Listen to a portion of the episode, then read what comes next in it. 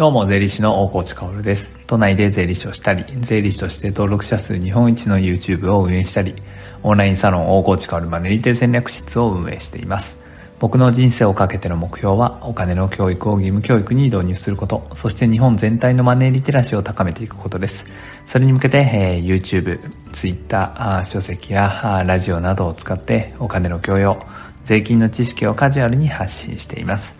さて、皆さんいかがお過ごしでしょうか、えー、昨日ですね、ラジオの方でも、まあ、今年の年末調整やばいよねっていう話をしたんですね。で、まあ何がやばいかっていうと、まあ単純に簡単に一言で言ってしまえば、言ってしまえばね、書類が1枚増えたんですよね。えー、今までは扶養控除と申告書と、まあ、あとはなんか、あ生命保険のハガキ、控除証明出してね、なんてことを会社に言われたんですけど、もう一枚書類が増えたと。で、まあこれの書き方であったり考え方っていうのをラジオで話したりね。まああとは YouTube でしっかりとまとめたんですね。で、その YouTube の動画はまあそこそこ伸びていると。ただね、これはね、タチが悪い部分があって、会社の経理総務管理分も気づいてない可能性があるんですよね。えー、結構言われるのが私その書類会社から出せって言われてないですっていうことを言われるわけですよ。これは立ちが悪いなと思っていて、まあでもこれは会社のね、そのバックオフィスの方々もね、いや悪くはないよなと思うんですよね。いきなり変わってさ、ちょっとわかんないじゃん。だから、あ結構僕のラジオと動画っていうの、YouTube の動画っていうのはね、えー、かなりこの、なんだろう、日本を救う可能性あるので、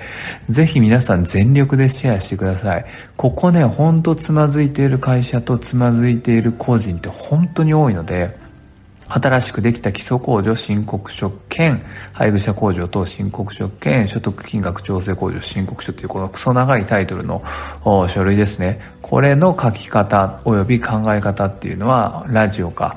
もしくは YouTube。まあ特に YouTube が一番わかりやすいと思うけれどもまとまっていますので、えぜひぜひ日本のね困っている方々にね、隅々まで届けばいいなと思っています。えー、なので今日は本題とはね、全然違いますが、冒頭でも昨日の話、えー、新しい年末調整の話をさせていただきました。さて、本題に行ってみましょう。本題の前にまた喋るのかって感じだけど、これ iPhone 12 Pro で撮ってるんですね。iPhone 12 Pro Max かで録ってるんですけど、皆さんどうですか？声、えー、いつもより綺麗に録れてますか？どうなんだろうね。iPhone、僕結構昔の iPhone 使ってて iPhone X だったんですよね。以前の、あの iPhone がね。で、マイクどれぐらい良くなってるんですかね？全然ちょっとわかんないんだけど、僕そういうの、なんか、 Voicy とかね、え、ラジオの音声が綺麗になってたら嬉しいなと思います。本題です。えー、明日、ああ、すらね、何が起こら起こるかわからない時代に突入したわけですが、まあ大切なものが守りたいんであればね、リスクは分散しましょうっていう話をしたいと思います。これはもう本当に僕は昔から、あまあ、ツイッターを始めてすぐぐらいからあ言っている。いやいや、もっと昔から言ってるな。ブログ自体は結構前に書いてたり、8年前のブログとかにも書いてるな。うん。あの、副業はしましょうっていう話を僕はずっと一貫して言ってきてて、まあ、ゴリゴリとツイッターをやっている。やり始めた時もずっと言っていて、まあでもやり始めの時は結構厳しい言葉をね、並べ立ててたんですよね。僕もトゲトゲ、トゲトゲっていうか尖った感じだったので、えー、なので、こう副業すらしてない人はね、もう終わってるみたいな。なんて言うんだろうな。終わってっていうよりは、あの、家族を守る気持ちもないから、あーなんだろう、ダメだよって、家族守りたいなら副業必須だよっていうね。えー、まあだから逆説的にね、えー、守りたくないんでしょ？って副業すらやってないってことは家族守る気ないんでしょ？みたいなことを言ってたわけですよ。まあ、もっと優しく伝えろよってね、当時の自分をね、叱ってやりたいんですけど、ただその本質的な部分っていうのはもう全然変わってなくてね、やっぱり守りたいものがあるんであればリスク分散はしなきゃいけないよねって思います。そしてそれはずっと言ってきたけれども、2020年この悲しみのね、えー、1年を振り返ると、より強く思うようになってきましたね。もうこうやって話しているだけでね、表面を話しているだけで、えー、お分かりの方というか、させていただける方、強く共感していただける方、大変たくさんいると思います。もう本当にね、えー、明日何が起こるかわからないじゃないですか。新型コロナウイルスというものが世界で大爆発をしてしまって、えー、もう本当にパンデミックというやつですよね。で、東京もね、えー、結局、そして東京だけじゃないね、日本全体がね、また結構な感染拡大に入っていると。東京に限っては、重症者が緊急事態宣言後、一番多い人数に今なっているそうなんですよね。うんまあ、やっぱり重症化するとね新型コロナウイルスというのは本当に大変なあ病気というかね、えー、ウイルスなので本当にもう医療関係者及びも感染した方々っていうのはもう本当に頑張ってほしいなと思うわけですがまあとにかく感染は明日するかもしれないわけですよね自分たちだってそして、えー、まあ感染の仕方によっては会社が止まってしまう可能性もあるし、そもそもこの新型コロナウイルス時代においては会社の売り上げが落ちている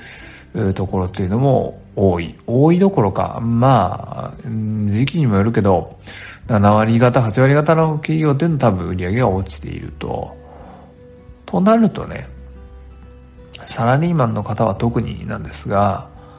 明日からもう会社ないんですよねっていうのは、現実に、いや、ないでしょって思ってた時代もあるかもしれないけど、いや、あるでしょってやっぱり思いますよね、僕はね。っていうかまあ別にコロナ前からね、そういうことって僕はあるなとずっと思ってて、でもやっぱりなかなか伝わらないんですよね。で、伝わる時っていうのはもうやっぱり有事の時で、先生の言うこと聞いておけばよかったとかね、大越さんの言うこと聞いておけばよかったって言われることは本当に多いんです。